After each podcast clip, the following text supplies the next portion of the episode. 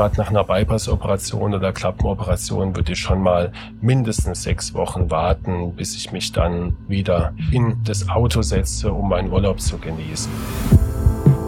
Man gesundet ja auch im Urlaub, ja, wenn man, wenn man sich äh, dort richtig erholen kann dass man jetzt im Urlaub nicht nur an die Krankheit denkt und was muss ich alles beachten, sondern auch mit einer Prise ja, Gelassenheit und Freude, glaube ich, kann man dann äh, beruhigt in den Urlaub fahren und den auch genießen. Hand aufs Herz. Der rezeptfreie Mediziner Talk. Hallo und herzlich willkommen bei Hand aufs Herz. Geschichten rund ums Herz mit professioneller Begleitung von Dr. Markus Knapp. Mein Name ist Thomas Krug und ich freue mich auf die heutige Folge. Ja, Thomas, hallo, ich mich auch. Markus, ähm, ich habe mir jetzt hier so einen so Merkzettel gemacht, weil du hattest dich vor kurzem mal so leicht ironisch dazu geäußert, äh, dass ich immer noch unsere Begrüßung ablese. Ich darf dir das jetzt nochmal zeigen. Also hier steht die Begrüßung und damit ich gleich lächle, habe ich unten ein Foto von uns drauf, weil ich es mir mal bei einem, bei einem Live-Talk aufgenommen habe. Also nichts wird dem Zufall überlassen. Und äh, nachdem ich das Bild jetzt hier gesehen habe, habe ich auch wieder ein Lächeln im Gesicht. Und ich freue mich auf unsere heutige Folge, in der wir, ähm, die hat eigentlich einen lustigen Namen, ein Herz geht auf Reisen was ist im Urlaub alles zu beachten. Ich glaube, das könnte jetzt gerade in die Zeit passen und vielleicht auch den einen oder anderen wirklich interessieren. Also nicht nur, dass wir das jetzt hier ironisch formulieren. Nein, es ist Urlaubszeit und wir haben uns gedacht, weil das ja immer wieder auch in der Praxis Thema ist bei meinen Patienten, dass sie, wenn es in den Urlaub geht, ähm, Fragen stellen, weil sie durchaus unsicher sind, weil sie nicht wissen, wie reise ich, wohin reise ich und was gibt's da zu beachten und was ist für mich speziell, haben wir gedacht, wir fassen das alles mal in einer Folge zusammen. Jetzt mit dem Beginn der Sommerferien in Baden-Württemberg und bei dir in Bayern. Genau. Wir dürfen natürlich nicht vergessen, dass wir auch Zuhörerinnen und Zuhörer in Norddeutschland haben. Die sind jetzt leider schon wieder aus dem Urlaub zurück und die Schule hat schon wieder begonnen. Ja, Markus, wenn du den Bogen jetzt noch weiterspannen willst, für alle, die uns hören, äh, wir werden in Österreich, in der Schweiz, in Slowenien, in äh, Puerto Rico und auf Island gehört. Ich hoffe, du hast alle Sommerschulferientermine auf Lager, um, um jetzt äh, auch alle abzuholen. Spaß beiseite, Markus. Urlaub ist tatsächlich ein Thema, was nicht nur mit Spaß verbunden ist, sondern was tatsächlich auch äh, die eine oder andere Frage aufwirft, wenn ich eine Herzerkrankung habe. Und äh, dann würde ich sagen, lass uns doch gleich mal darin einsteigen. Ich glaube, es geht schon mit einer ganz banalen Frage los äh, muss ich irgendwas beachten, wenn es um mein Urlaubsziel geht. Ja, also ist das vollkommen egal. Hängt es von meiner Erkrankung ab? Kann man das überhaupt irgendwie auf den Punkt bringen jetzt aus deiner Sicht? Und äh, wird die Frage tatsächlich auch gestellt bei dir in der Praxis? Also es, es wird eher das Urlaubsziel gewählt und dann gefragt, ob das möglich ist. Also wir, ich bin noch kein Reiseberater und wir haben auch kein Reisebüro hier angeschlossen. Von daher ähm, ist die, ist die Beratung eigentlich immer dann, äh, wenn das Reiseziel gewählt ist. Und vielleicht nochmal prinzipiell, Thomas, weil das ja die erste Frage ist, darf ich denn überhaupt in Urlaub fahren? Ja. Darf ich denn überhaupt reisen? Die Antwort ist selbstverständlich. Denn äh, warum soll ich, wenn ich hier im Alltag mich bewege, nicht meine sieben Sachen packen und in den Urlaub fahren? Mhm. Also selbst auch Patienten, die in Anführungsstrichen schwer herzkrank sind, die also auch etliche Medikamente nehmen, die auch eingeschränkt sind, dürfen und, und sollen natürlich in den Urlaub fahren. Aber es gibt ein paar Spielregeln zu beachten und du hast eben schon gefragt, ja, wohin soll es denn gehen? wohin geht man in der Regel als Herzpatient oder als, als herzkranker Patient? Und ich gehe jetzt mal davon aus, dass die Mehrzahl doch Ü50 ist, auch wenn es Ausnahmen gibt, naja, dann sind die Lieblingsorte eben die Berge, ja. sehr häufig, oder natürlich auch in irgendeiner Form das Meer. Ja. ja. Die, die Städtereisen, die klassischen Städtereisen ist so meine Erfahrung, die nehmen mit zunehmendem Alter ab, weil man einfach keine Lust mehr hat, sich diesen Stress äh, in der Großstadt zu gönnen.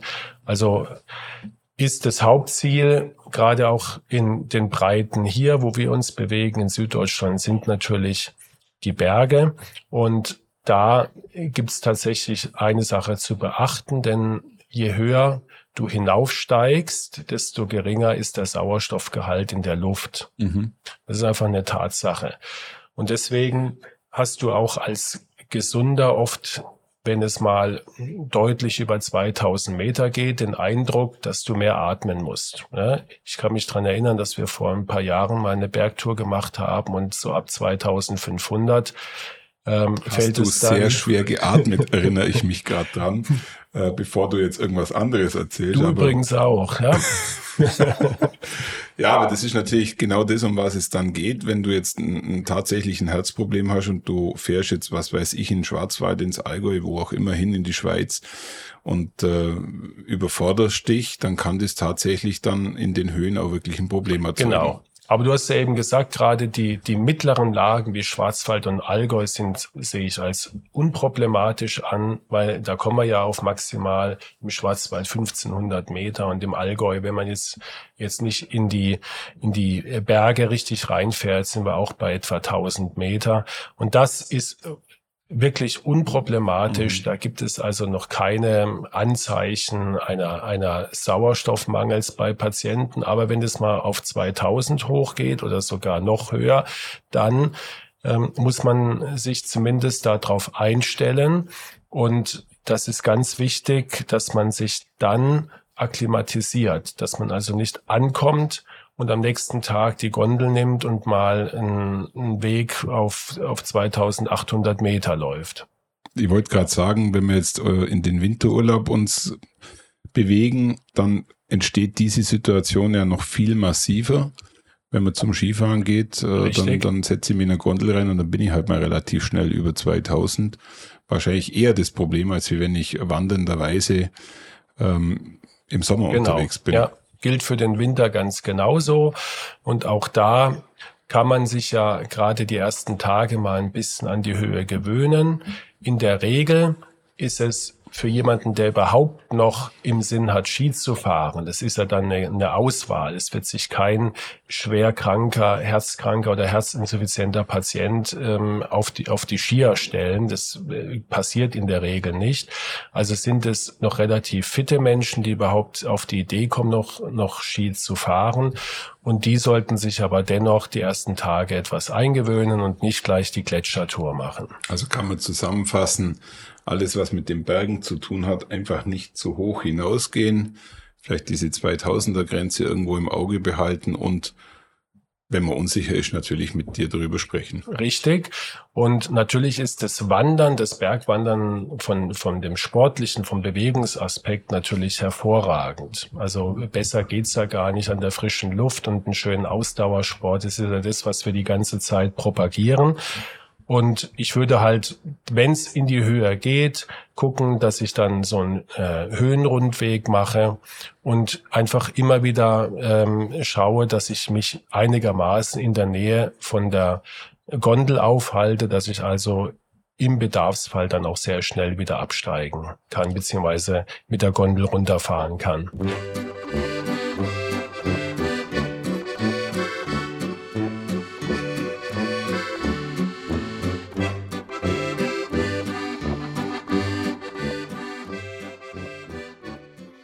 Dann lass uns doch mal in die äh, zweite Ebene einsteigen, das Reisen ans Meer. Ich glaube, das kann durchaus schon im Sommer problematisch sein, wenn ich jetzt nach Spanien, Italien ans Meer fahre in den Monaten Juli, August. Dann glaube ich, wird es schon ein paar Aspekte geben, die ich zu beachten habe. Klar. Also jetzt, ähm, wir haben gerade in diesen Tagen das Thema Hitze und es wird uns die nächsten Jahre, um nicht zu sagen Jahrzehnte weiter verfolgen. Und natürlich ist das Mittelmeer oder auch der Atlantik hm, ein sehr, sehr begehrtes Reiseziel von uns Deutschen. Und auch das wollen wir natürlich niemanden nehmen. Es ist ein herrliches Reiseziel, aber man muss sich darauf einstellen, dass äh, in diesen Ländern eine sehr große Hitze herrscht, dass also die Temperaturunterschiede durchaus mal bis zu 20 Grad betragen können. Und das hat natürlich enorme Auswirkungen auf unseren Kreislauf. Das ist schon für Herzgesunde durchaus anstrengend. Und für Herzkranke, die dazu noch Medikamente nehmen, kann das Turbulenzen verursachen. Mhm. Zum Beispiel wissen wir, große Hitze führt dazu, dass unser Blutdruck abfällt, weil ja die Gefäße sehr weit werden. Wir haben äh, oft einen Flüssigkeitsmangel, dann nehmen die Patienten noch Diuretika dazu. Das kann also dann tatsächlich zu, zu einer erheblichen Flüssigkeitsverlust führen und darauf sollte man vorbereitet sein. Das sollte man natürlich auch ausgleichen.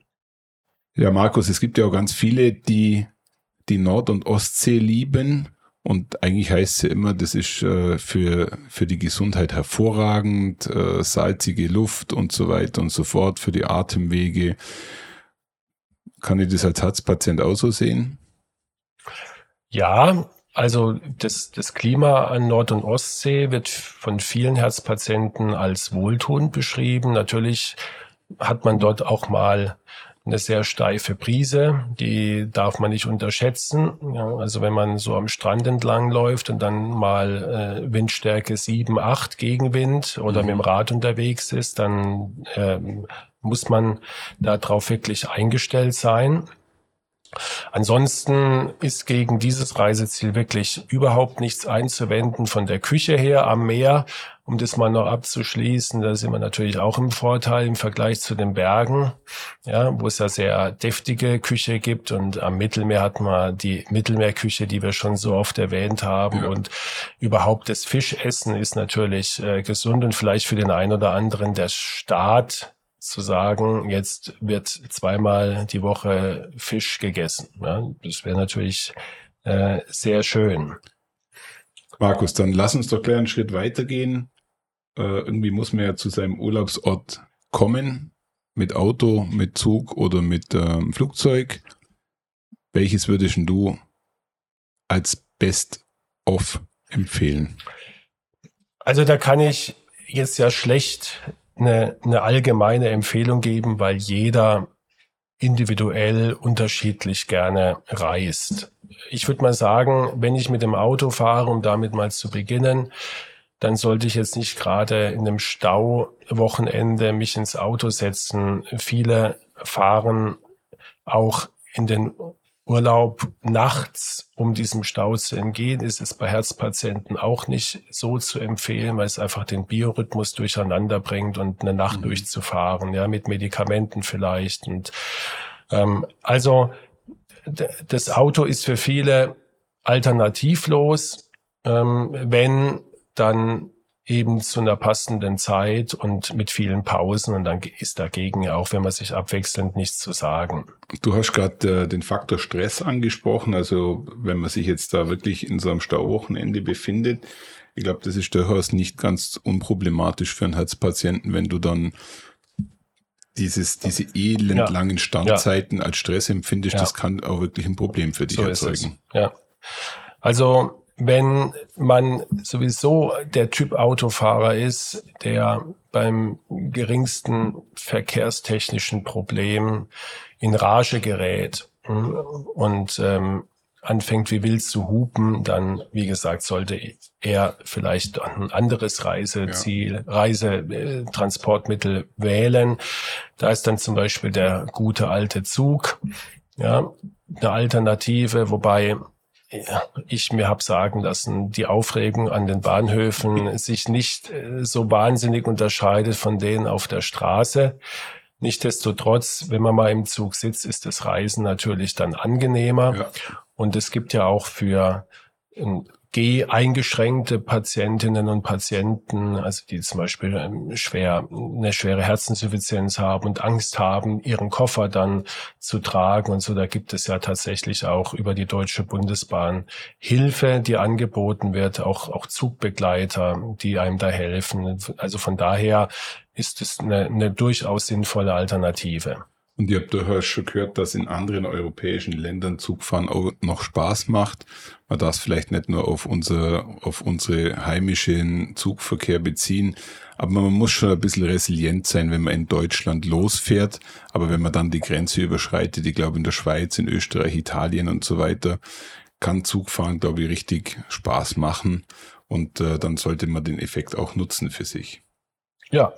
Zug übrigens gleichzusetzen mit einer Busreise. Oder? Richtig. Also das kann man, glaube ich, in einem Atemzug nennen. Richtig, genau. Bei Busreisen die häufigste Frage, wie mache ich es mit meinen Diuretika, mhm. also mit meinen wassertreibenden Medikamenten. Gott sei Dank, die meisten modernen Reisebusse haben ja eine, eine Toilette an Bord. Ja. Aber wenn das nicht so ist, dann kann das einen enormen Stress beim mhm. Reisenden verursachen und ähm, entweder dann wirklich ganz offen mit dem Busfahrer sprechen oder ausnahmsweise dann die wassertreibenden Medikamente nicht vor der Fahrt nehmen, sondern dann erst, wenn man angekommen ist. Es geht ausnahmsweise mal. Ja. Und ähm, ansonsten bringt es wirklich nur unnötigen Stress äh, für die ganze Fahrt.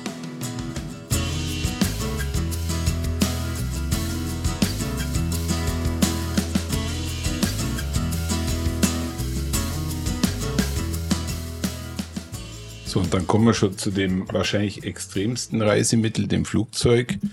Da kann ich mir vorstellen, dass es schon Restriktionen gibt, die man mit dir bespricht. Ja, also zum äh, Flugzeug gibt es in der Tat die meisten Fragen und auch die meisten Unsicherheiten. Du musst dir vorstellen, auch im Flugzeug haben wir einen Sauerstoffgehalt analog zu den Bergen von etwa 2000 Meter. Ja, das mhm. wird ja über, über ein, ein System reguliert. Ja, und mhm. äh, die Luft ist sehr trocken, wie du weißt, im Flugzeug. Deswegen empfehlen wir allen Patienten, äh, im Flugzeug ordentlich Flüssigkeit zu sich zu nehmen natürlich nicht so viel, dass dann das Herz nicht mitkommt, ja, aber äh, mehr, wie man gewohnt ist, weil man einfach sehr viel Flüssigkeit verliert. Das ist Punkt eins. Punkt zwei ist, wenn man im Alltag eine Etage steigen kann, also ein Stockwerk, mhm. ohne stehen bleiben, dann gilt so als Faustregel, ist eine Flugreise absolut machbar. Ja, das kann sich jeder so mal prüfen. Wenn man natürlich schon in Ruhe Atemnot hat oder auf ebener Strecke gehen Atemnot verursacht, dann sollte man mit Fliegen tatsächlich äh, vorsichtig sein, um nicht zu sagen, davon Abstand nehmen. Was gibt es noch beim Flug zu sagen? Wir sitzen oft sehr lange, gerade bei Langstreckenflügen. Da ist das Thema Thrombose natürlich mhm. angesagt. Und Herzpatienten neigen oft häufiger zu Thrombosen wie keine, wie, wie äh, nicht kranke Patienten, äh, nicht kranke Menschen, Entschuldigung. Und wir empfehlen da, wenn man wirklich Flugreisen von ein paar Stunden macht, dass man äh, sich da Kompressionsstrümpfe anzieht, wenn man welche hat, mhm. damit das Blut nicht so in den Beinen versackt. Ähm, man kann sich natürlich auch eine Thrombosespritze geben lassen äh, oder sich selber applizieren vor dem Flug. Und man sollte sogenannte Bordgymnastik machen, das heißt immer wieder kurz sich vom Sitz erheben, ähm, die, die Waden anspannen und entspannen, also so eine Art ja, be passive Bewegung machen, damit das Blut einfach nicht so versagt. Es gibt nicht selten Thrombosefälle nach äh, langen Flugreisen.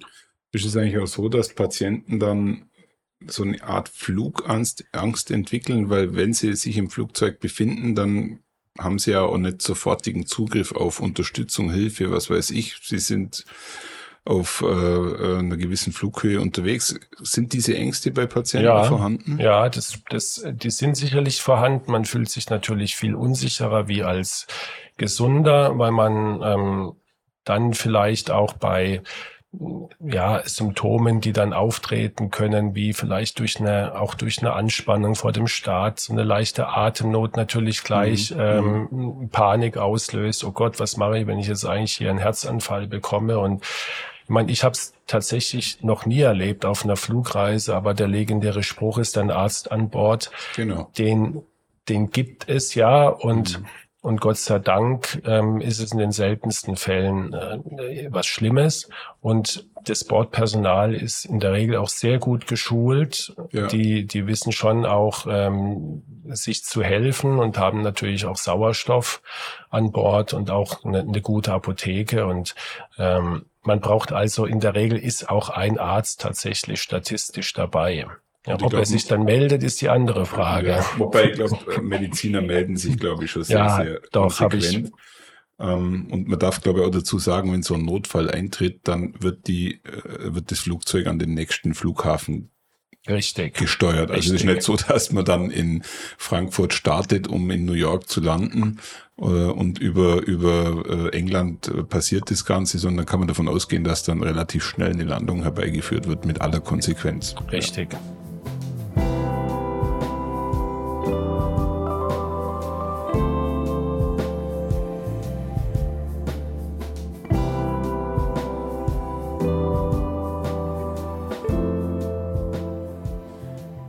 So gesehen kann man schon eine Flugreise machen, wenn man die paar Dinge beachtet. Äh, ich glaube, viel trinken hast du ja nochmal erwähnt. Und natürlich gönnt man sich doch, wenn man schon im Flugzeug sitzt, so ein kleines Gläschen Rotwein. Oder das ist doch ein ganz klarer Fall, dass man sich das äh, zum Tomatensaft ja, natürlich, den genau. auch oben trinkt. Ja. ja, ich sag dir ganz ehrlich, ich habe ich hab die Assoziation äh, Fliegen und Alkohol noch nie verstanden. Nicht? Weil, nein.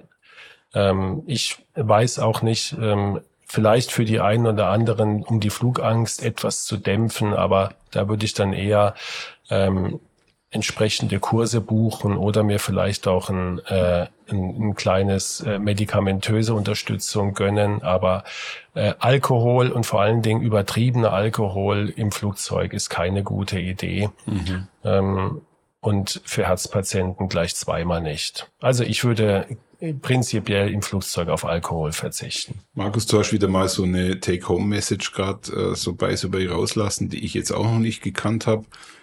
Ein Flugzeug erzeugt eine, eine Situation, wie wenn ich auf 2000 mhm. Meter bin.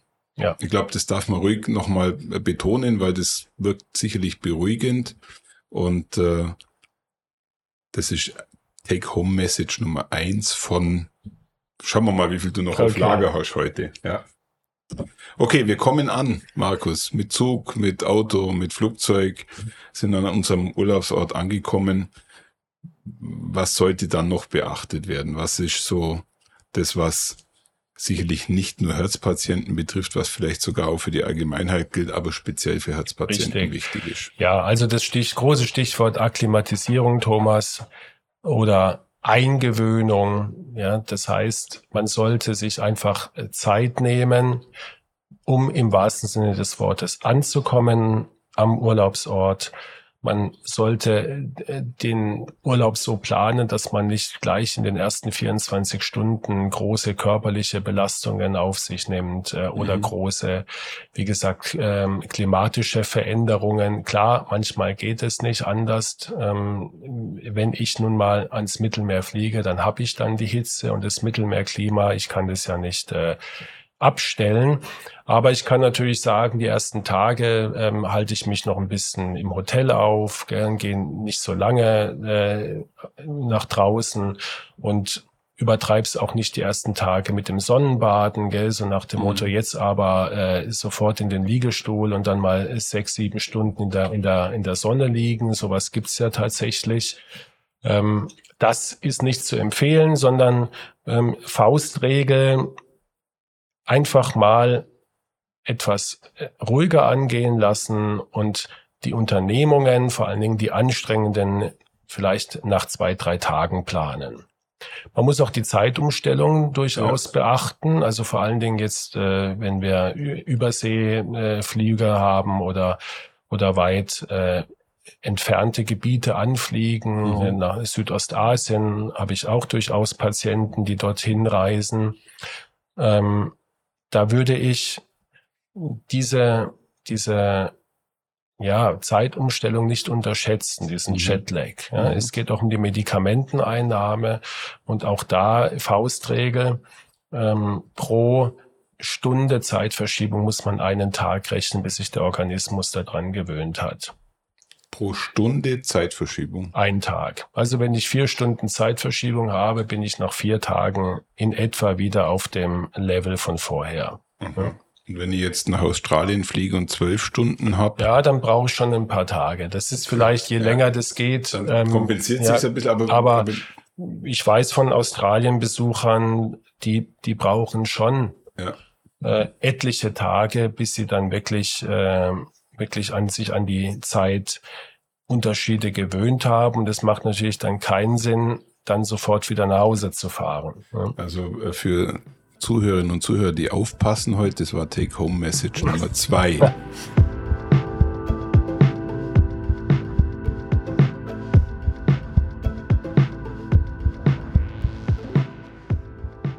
Ja, Markus, und äh, gibt es noch was Spezielles, eine spezielle Patientengruppe, die was beachten sollte? Ich sage jetzt mal, wer äh, sollte nicht verreisen? Ja. Dass man das vielleicht auch mal besprochen haben. Ja, ich ermögliche es gern jedem und spreche auch jedem da Mut zu. Aber wenn jemand zum Beispiel jetzt wirklich eine instabile Situation hat am Herzen, mhm. zum Beispiel, dass er eine schwere Herzinsuffizienz hat und gerade mal vor äh, ein paar Wochen ins Krankenhaus musste wegen einer Dekompensation, wenn jemand immer wieder Attacken hat mit Angina pectoris, die aus welchen Gründen auch immer nicht versorgt sind. Ja, sei es, dass er es nicht will oder dass äh, er noch auf eine Bypass-Operation wartet. Ja, das sind natürlich dann Belastungen, die sich äh, durch so eine Urlaubsreise dann verstärken und, mhm. und tatsächlich dann in irgendeiner Hinsicht eine Krise auslösen können. Deswegen rate ich solchen Patienten ab, in den Urlaub zu fahren. Wenn man, das ist auch eine häufige Frage, einen Herzinfarkt hatte äh, wann darf ich wieder verreisen. Da gibt's natürlich jetzt keine offiziellen Empfehlungen, aber ich würde nach einem Herzinfarkt mindestens mal drei, vier Wochen äh, ins Land gehen lassen, bevor ich dann eine Reise plane, aber auch jetzt dann sicher keine lange Fernreise an einen Ort, wo ich auch von der medizinischen Versorgung vielleicht nicht so ganz optimal äh, zufrieden bin. Aber eine kleinere Urlaubsreise mit einem kurzen Anfahrtsweg ist durchaus machbar. Und nach einer Operation, gerade nach einer Bypass-Operation oder Klappenoperation, würde ich schon mal mindestens sechs Wochen warten, bis ich mich dann wieder in das Auto setze, um meinen Urlaub zu genießen. Würdest du sagen, dass die meisten Patientinnen und Patienten das dann auch akzeptieren, wenn du das mit denen besprichst, oder, oder ja. ist das eher eine Überzeugungsarbeit, die du leisten musst? Nein, also in der Regel ähm, sind die Patienten äh, sehr realistisch und man muss ihnen fast, würde ich sagen, eher mal Mut zusprechen okay. und sagen, machen Sie das doch, weil viele sehr verunsichert sind und eigentlich ähm, irrtümlich der Meinung sind, dass mit der Herzerkrankung alle schönen Sachen im Leben der Vergangenheit angehören. Und wir machen mhm. eigentlich eher Aufklärungsarbeit, dass das nicht der Fall ist, sondern dass man durchaus äh, das Leben noch genießen kann und dass man sich mit den äh, Regeln, die wir eben definiert haben, da auch in der, in den allermeisten Fällen auf der sicheren Seite bewegt. Dann lass uns doch zum äh, Schluss der heutigen Folge noch kurz äh, die Überlegung anstellen, was man eigentlich alles dabei haben sollte. Ja, so eine Art Checkliste. Ähm, ich muss gerade an meine liebe Frau denken, die, wenn wir in Urlaub fahren, eine dreiseitige Checkliste hat. Ich hoffe, sie hört das jetzt nicht und schimpft sie mit mir. Also du hast jetzt sicherlich auch eine Checkliste parat, die man aber dann auch ja. wirklich braucht. Ja. Das ist in der Tat ein wichtiger Punkt, Thomas, weil viele vergessen, ähm, dass es ähm, im Urlaub ja durchaus mal die Situation eintreten kann, dass ich ins Krankenhaus muss. Mhm. Übrigens muss es gar nicht dann wegen dem Herzen sein. Es kann ja auch sein, ich verletze mich und nehme blutverdünnende Medikamente und dann bin ich im Krankenhaus und, und kann dem Arzt sie nicht nennen. Das ist dann äh, schade, mhm. beziehungsweise für den Patienten oft auch äh, zum Nachteil.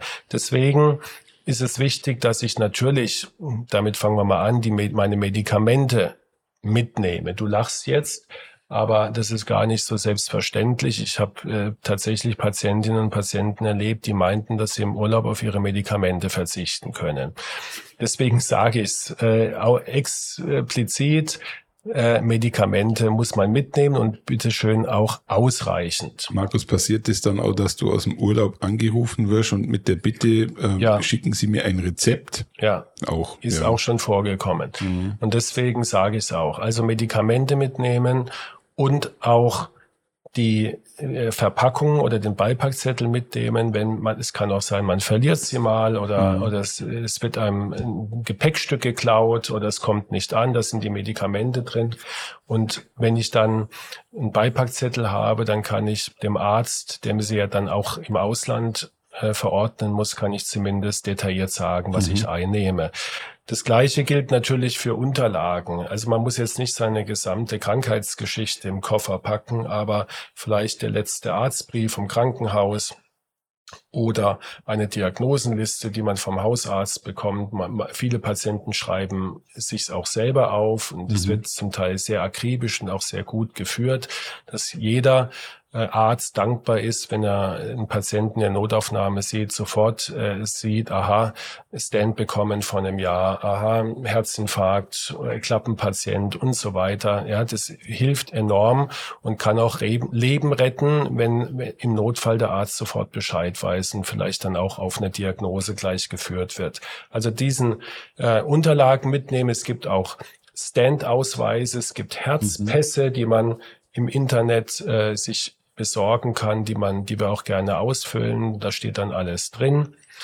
Und das würde ich einfach äh, in eine kleine Mappe tun, dann ist alles an einem Ort und für mhm. den Notfall, äh, wenn es dann Aufregung gibt, weiß man, da liegt es und das gebe ich ab. Ja, ansonsten, das gilt jetzt nicht, die Klassiker, das gilt jetzt nicht nur für Herzpatienten, Impfausweis sollte man immer dabei haben äh, natürlich auch an die Auslandsversicherung denken, ja, Rückführungen, wenn sie nicht versichert sind, das äh, kommt, kommen ruckzuck mal fünfstellige Summen zusammen. Mhm. Also von daher ist es obligat, dass man sich eine Auslandskrankenversicherung besorgt, oder beziehungsweise so eine Reiserückholversicherung. Und ja, mit den ganzen Unterlagen und einer Vorbereitung und dann aber auch vielleicht, gell, äh, dass man jetzt im Urlaub nicht nur an die Krankheit denkt und was muss ich alles beachten, sondern auch mit einer Prise, ja, Gelassenheit und Freude, glaube ich, kann man dann äh, beruhigt in den Urlaub fahren und den auch genießen.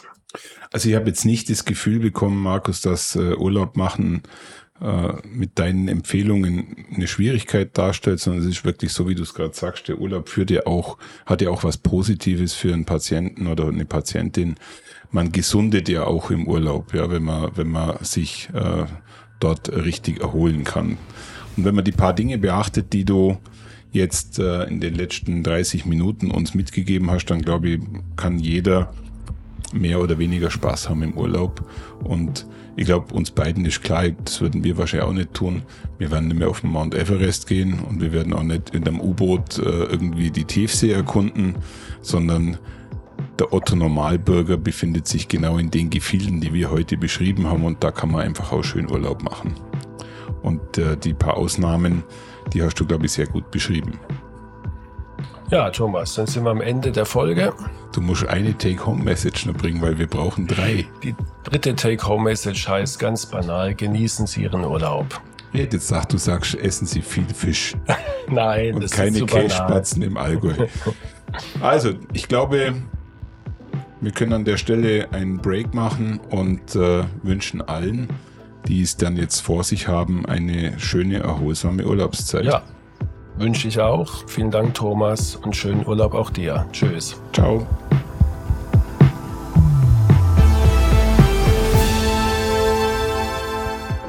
Schauen Sie mal bei uns vorbei unter www.handaufsherz-podcast.de und bleiben Sie immer über uns auf dem Laufenden auf unserem Instagram-Account. Hand aufs Herz, Ihr rezeptfreier Mediziner-Talk rund ums Thema Herzgesundheit.